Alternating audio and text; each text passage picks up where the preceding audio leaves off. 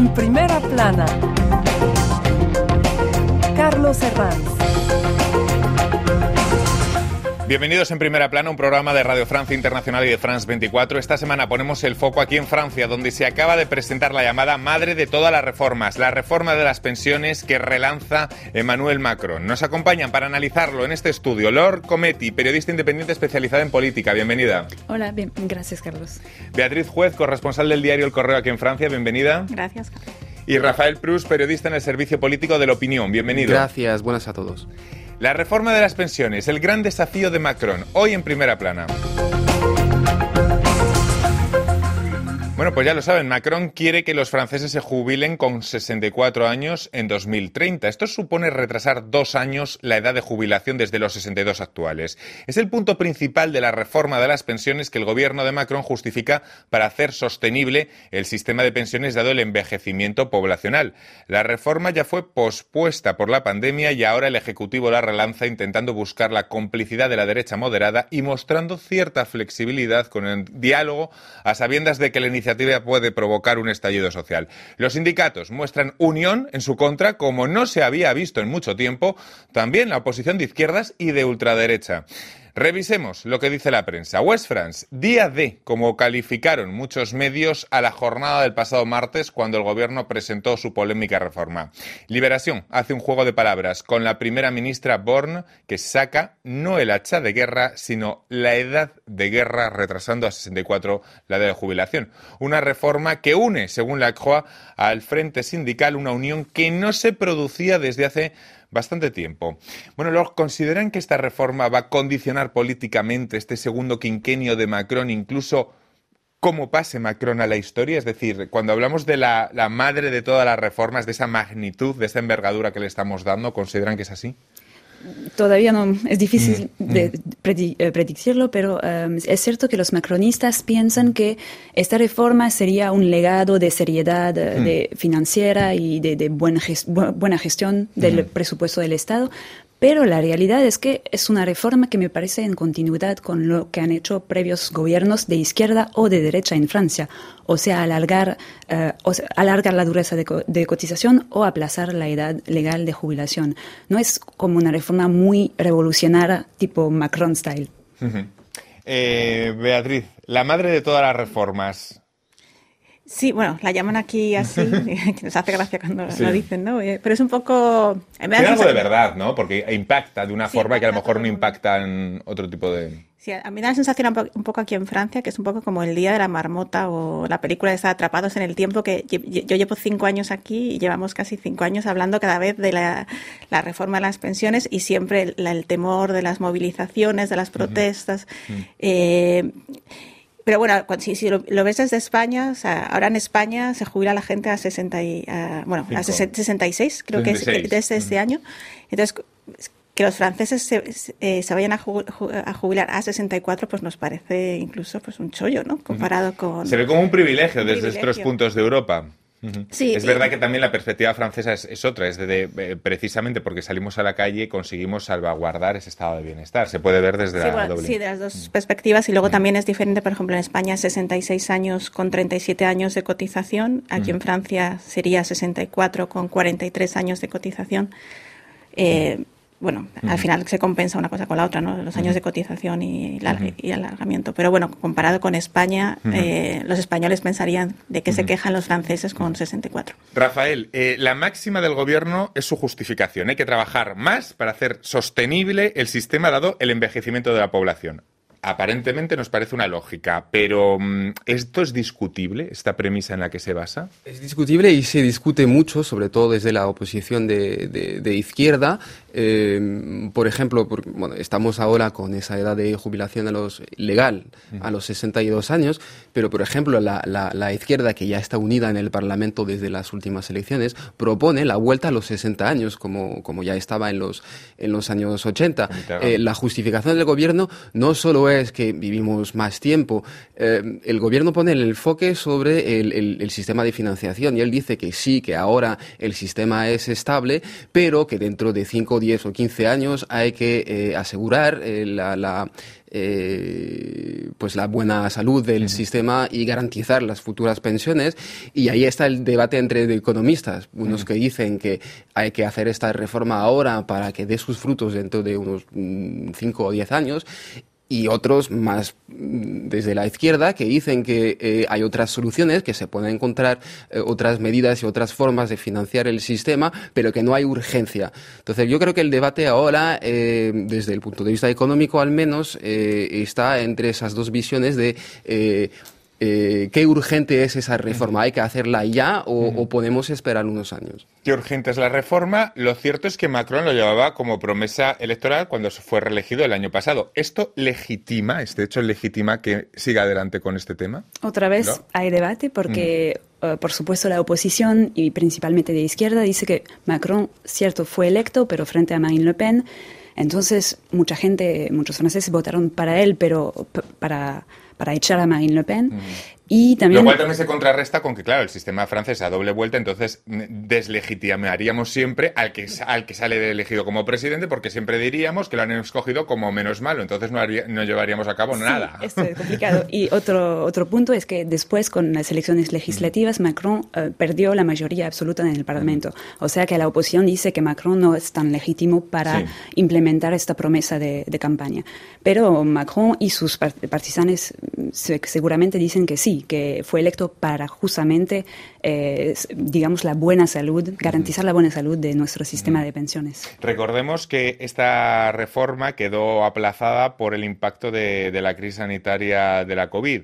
Otra crisis precedente, la de los chalecos amarillos en el primer quinquenio, puso contra las cuerdas el presidente. No sé si estos movimientos sociales, como los paros sectoriales que hemos visto hasta hace poco, hacen que el gobierno vaya con más pies de plomo a la hora de plantear la reforma ahora, Beatriz. Sí, porque las manifestaciones de los chalecos amarillos pusieron un poco en jaque la, mm. presidencia de, de, Macron. Dicen que hay trauma todavía en el Elíseo con esto. Bueno, no, me extraña, no me extraña, que también lo sufrimos nosotros eh, cubriendo mm. las manifestaciones todos los sábados que íbamos.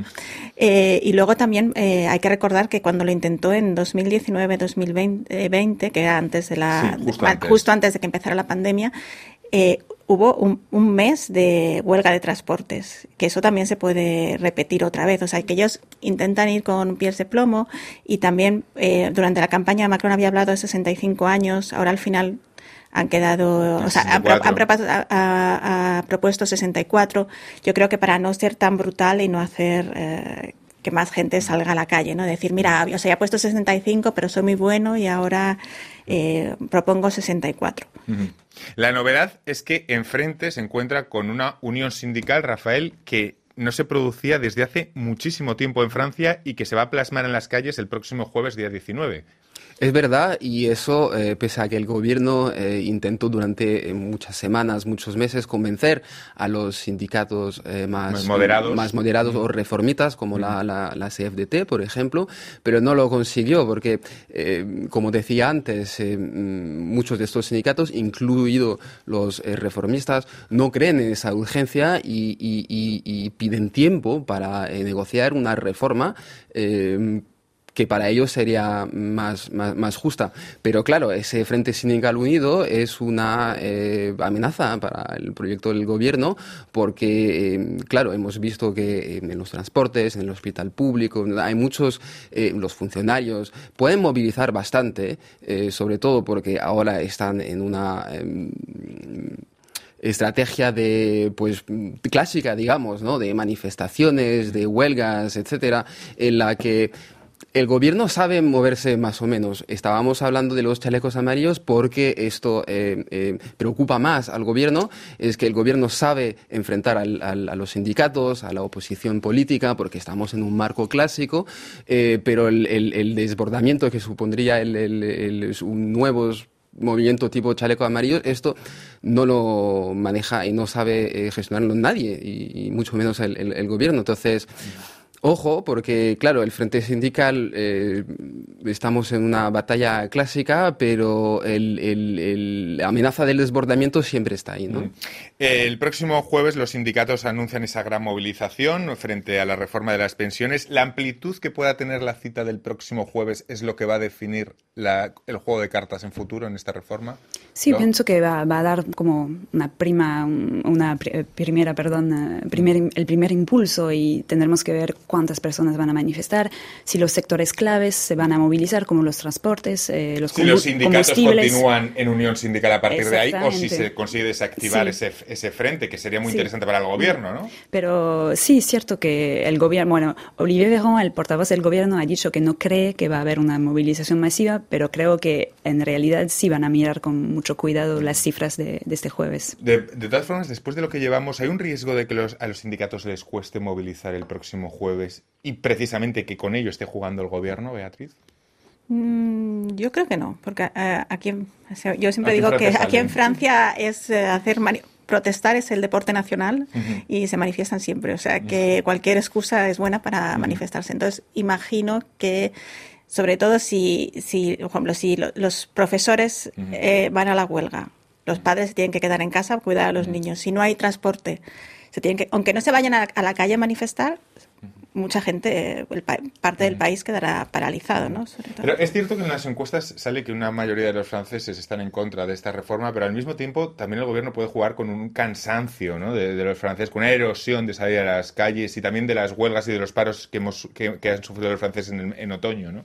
Rafael. Bueno, hay dos cosas en tu pregunta. La mm. primera es que es, cierto que eh, los sondeos indican que mm. los franceses no quieren trabajar más, no quieren trabajar más tiempo, pero al mismo tiempo los mismos sondeos eh, muestran que pues, los franceses tienen sentimientos contradictorios, porque también una mayoría de franceses dicen que bueno, hay que hacer algo para salvaguardar al sistema, porque sabemos que eh, hay un, la cuestión demográfica está ahí y tampoco se puede negar. ¿no?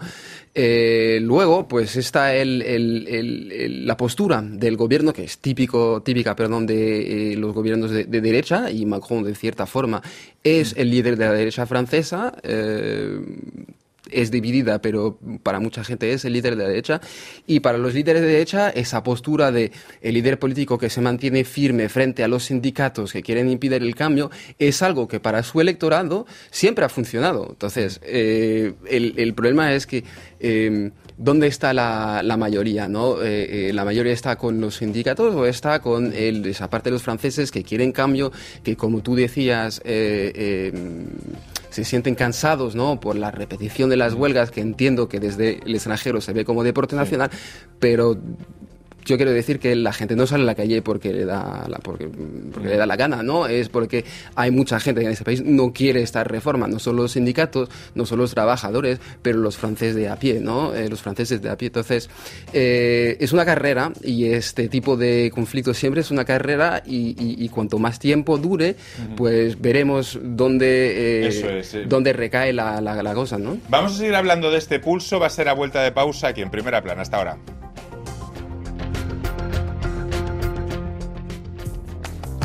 RFI, la selección del mes. Adib Al-Khalidé. J'ai vu mon cœur se pendre en main de mes prières les plus étranges.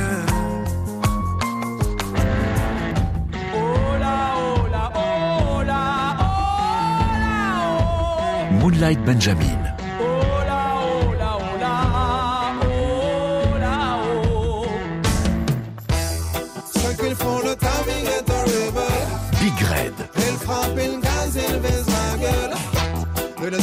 De cette femme une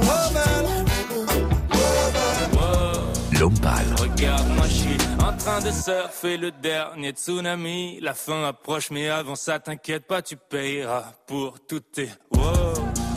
J'oublie jamais.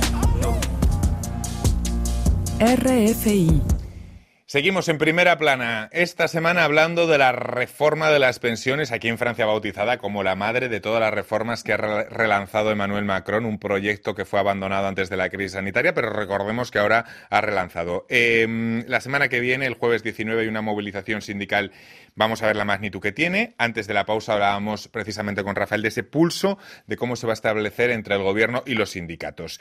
Lo hacemos con Lord Cometti, periodista independiente, Beatriz Juez, corresponsal del Correo, y Rafael Prus, periodista en el Servicio Político de la Opinión. Lo cierto es que 62 años es una de las edades más tempranas de Europa. Actualmente la edad de jubilación en Francia está en 62. El gobierno, recordemos, quiere retrasarle a 64 en 2030. Lord, hay que entender esto como un privilegio para los franceses, porque es verdad que desde fuera de Francia el resto de países de Europa ven la edad de jubilación francesa actual como un privilegio. Bueno, es cierto que en Francia la edad de jubilación es una de las más bajas de Europa, pero no es la más baja. Creo que en Polonia para las mujeres es 60 años, en Suecia es 62 años. También es cierto que no es el único indicador. Sí, claro. Y también hay que ver la duración de cotización, obviamente, y la esperanza de vida en buena salud. Pero eh, el debate también es que eh, eh, tal vez trabajamos menos y tenemos mejor salud, mejor condiciones de vida. O porque vivimos más viejos, tendremos que trabajar más, tiempo. Esto es un debate un poco filosófico, ¿no? Claro, pero de ese debate filosófico se extraen las consecuencias para establecer una reforma de pensiones de un lado o de otro. Sí, bueno, esa es, justo es, la clave, ¿no? Si hay mm. que trabajar eh, más o mm. porque vivimos más y porque mm. no tenemos también otro factor es porque no hay no tenemos no hay tantos niños que nacen, entonces no hay tantos trabajadores. Entonces otro eh, factor clave, ¿no? Porque ahora la gente tiene uno, antes a lo mejor tenía cinco hijos, ahora tiene uno. Eh, entonces ese es, es, el gran debate, ¿no? Y no hay una respuesta. Clara. Lo, que, pasa es que si seguimos con la lógica, el envejecimiento de la población va a continuar, va a continuar a continuar, luego vamos a hacer otra reforma de las pensiones, luego a 70 años, luego a 80 años, y a lo mejor llegará un punto en el que tenemos que replantear un poco el cuadro en sí, es decir, eh, eh, los elementos del concepto que tenemos de, trabajo, algo más genérico que, que, estar siempre con esa misma lógica, no sé, Rafael. Bueno, eh, es verdad que la, demografía y el hecho de que vivimos más tiempo es un indicador, pero no es el único. Por ejemplo, desde la oposición, la izquierda, los sindicatos, ellos presentan otro indicador que es la esperanza de vida en buena salud. Porque una cosa es llegar a los 70, 75, pero otra cosa es llegar en, buenas a partir, condiciones. A partir de los 60 años, la gente pues tiene más problemas de salud que antes y, y si entramos en el terreno filosófico, lo que propone la oposición de izquierdas, por ejemplo, es eh, gozar de esa edad, ¿no? ¿no? De, llegar a, los 65 o 70 años, pero tener tiempo para disfrutarlo, ¿no? Entonces, eh, es verdad que hay un problema entre el, número de, activos, de gente que está trabajando y esa masa de, jubilados que va a llegar por, el problema demográfico que, tenemos, pero luego, claro, es em, la cuestión es si el sistema está financiado, si no hay amenaza sobre... Eh, eh, eh, el dinero que va a haber para pagar las pensiones, ¿por qué tendríamos que trabajar más tiempo? Ese es el, problema. Y, luego, claro, los economistas tienen que, debatir más y, decirnos cuál es la, respuesta correcta. La izquierda y la ultraderecha batallan por liderar la oposición y la confrontación a esta reforma se antoja fundamental. Quizá el punto discordante es que los franceses también esperan propuestas de cómo ellos van a hacer sostenible el sistema de las pensiones. No sé si los franceses también piensan que no vale el no a todo por parte de la oposición, ¿lo? Bueno, esto siempre ha sido un poco el, desafío para la oposición bajo los mandatos de Macron cómo existir y cómo salir un poco de la oposición sistemática y proponer eh, cosas concretas. Um, la France Insoumise a la izquierda ya ha, dicho que va a ser filibustero en, en, el Parlamento, o sea, proponer miles y miles de enmiendas para bloquear un poco el texto, pero esto no será suficiente para, para realmente impedir que la reforma pase probablemente. Y del lado de las propuestas, bueno, como ha dicho Rafael, la izquierda propone un poco como un debate, digamos, más filosófico. La izquierda también propone em, aumentar las tasas, las cotizaciones y, como una participación mayor de las empresas para no penalizar a los trabajadores, dice.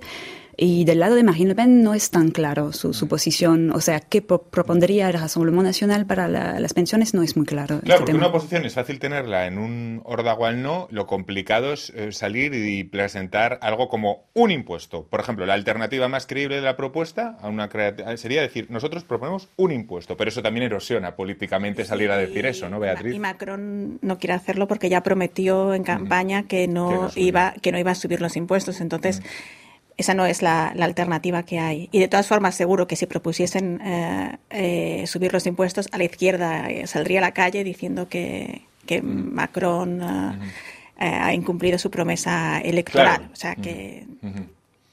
la reforma también recoge algunas excepciones que el gobierno habría hecho a los republicanos para ganarse su apoyo parlamentario, la derecha moderada como el hecho de que aquellos que comenzaron a trabajar antes de los 20 años puedan jubilarse entre los 58 y los 62 y que ciertos colectivos, bueno, pues militares, bomberos, policías, escapen a la regla.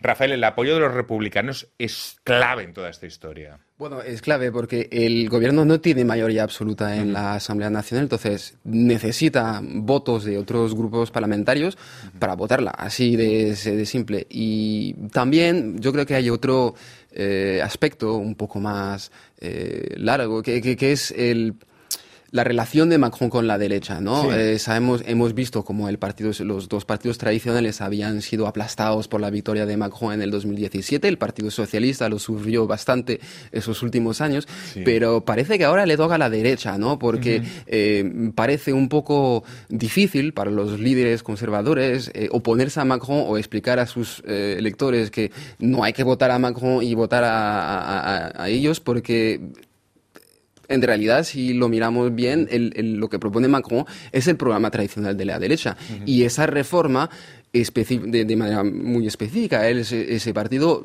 eh, pedía esa Hacía reforma. la de bandera de esa reforma. Claro, hay un par de detalles, mm, quedan cosas por discutir, pero en ese momento parece que pues eh, eh, la derecha lo tiene todo para votar, ¿no? Es muy complicado la posición de los republicanos en, esta reforma. Sí, es complicado existir con una identidad, identidad, propia, perdón. y, pero em, Macron no necesita realmente a los republicanos para votar la reforma, lo puede hacer sin ellos, pero me parece que sería un símbolo políticamente em, un poco malo, pero porque pasar una reforma un poco dura, digamos, de austeridad financiera, eh, solo, sin el apoyo de ningún partido, sería un poco no muy positivo para su imagen de líder político, me parece. Porque ¿qué supondría un fracaso de esta reforma para Macron, Beatriz, después de toda la que se ha liado?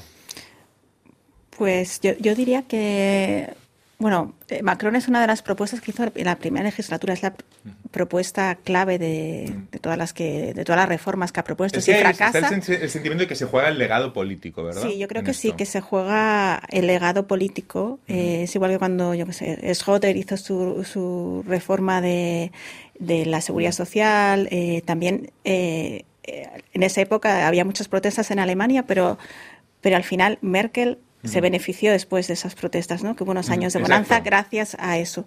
Esto eh, puede pasar igual, puede ser que a lo mejor eh, pase como el malo de la película porque les, les, ha hecho trabajar hasta los 64 años a los franceses, pero que después en, yo que sé, en 20 años, pues la Red Canamia, gracias a esa reforma, pudimos salvar el sistema de las pensiones. No lo sé si, si, ocurrirá o no. Desde un punto ya más, desde el punto de vista más cultural o filosófico, no sé si creen que falta en todo este debate un replanteamiento general del concepto de trabajo como actividad humana, de lo que esperamos de él y de cuándo es digno o deja de serlo para nuestras vidas, Rafael. No sé si está de algo en falta en el debate o no.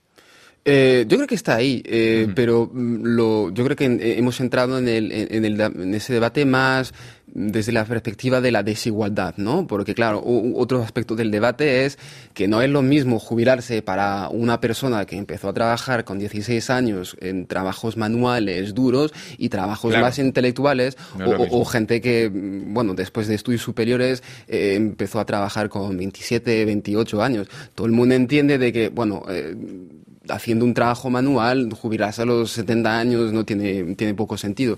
Entonces, eh, y, también los, jóvenes, las generaciones más, más, jóvenes, eh, tienen una percepción del trabajo bastante distinta a la de, otras generaciones en, en las que a lo mejor el, oficio, la profesión definía más a la persona, ¿no? Ahora hay una búsqueda de sentido mucho más fuerte entre las eh, nuevas generaciones que no creen en la pues en el, que, el sistema de pensiones seguirá activo cuando ellos se jubilen. También es otro aspecto del, debate. Los jóvenes no creen en la jubilación. Ellos están, no, no, todos, no todos, claro, pero hay esa percepción de que ellos no podrán jubilarse. Eh, Log, eh, ¿tiene esa percepción de que falte algo más desde el punto de vista cultural o filosófico en el debate público estos días? Creo que, como lo ha dicho Rafael, se puede escuchar un poco de, de- de discusiones más filosóficas o más intelectuales sobre el tema del trabajo, pero ah, lo que pasa es que el sistema de las pensiones es tan complejo y como un poco opaco que a veces el debate se, se enfoca en puntos muy técnicos, no sé, como el punto de las pensiones, el índice de no sé qué, y esto es muy, muy complicado. Y eh, para, hablando de la movilización, movilización en las calles, lo que será muy interesante ver eh, será la moviliza- movilización de los jóvenes, porque, lo, como ha dicho Rafael, Hoy muchos jóvenes no, van a salir a la calle para defender un sistema de pensión que, bueno, que no, no les interesa hoy en día y piensan que en unas décadas capaz que no existe más. Entonces, eh, esto es un tema que me parece muy interesante, cómo la- los jóvenes se van a posicionar. Beatriz. Sí, bueno, eh, hay, que eh, siempre es el debate de si hay que eh, trabajar para Para vivir o vivir para trabajar, para vivir para sí. trabajar. Qué gran eh, frase. Es un es el gran ¿Y a, debate. y a ¿no? dónde nos impulsa? ¿A hacer qué y, y qué defendemos? Sí, sí, sí, un debate filosófico, cultural y que a veces se nos escapa, ¿no? Nos, nos quedamos en el punto, en el salario, en el euro, en la edad y se nos escapa un debate a lo mejor más de fondo. Sí, que es como decía antes, sí, hay que, hay que trabajar, eh, trabajar para poder jubilarse muchos años para poder jubilarse bien o, cuál, o que, cuál es el, el debate, ¿no? Y bueno, no sé si hay una respuesta para ello, pero... No lo sé, pero que yo añadiría que en, en- en Francia la jubilación es un- se ve como un derecho social, o sea, Sí. el fruto de conquistas sociales, también está ahí todo el- Eso es muy importante, el- sí, sí. el- la imaginación acerca de las de las luchas. Por eso vemos cómo se reactiva ¿no? con los sindicatos en la izquierda, porque eh, pelear por las pensiones para la izquierda francesa es como es más que cultural, es identitario, ¿no? Es, es que entonces, mm, también sí, entramos en, eh, ahí movemos un montón de cosas que no son estrictamente económicas o políticas, pero ta- también tocan a la parte más humana de cada uno, claro. Pues muchísimas gracias, ha sido un placer hablar con ustedes, Beatriz, Rafael y Log, del, eh, iba a decir del debate de, que está hoy mismo en la calle, del debate de la reforma de las pensiones que nos afecta a todos, aunque yo creo que más bien en la calle, en las cafeterías, el debate que está es la canción de Shakira con Piqué. Pero bueno, hoy hemos hablado de ello, del debate de las pensiones. Muchísimas gracias a todos ustedes y nosotros nos vemos aquí en Primera Plana la próxima semana. Muchas gracias.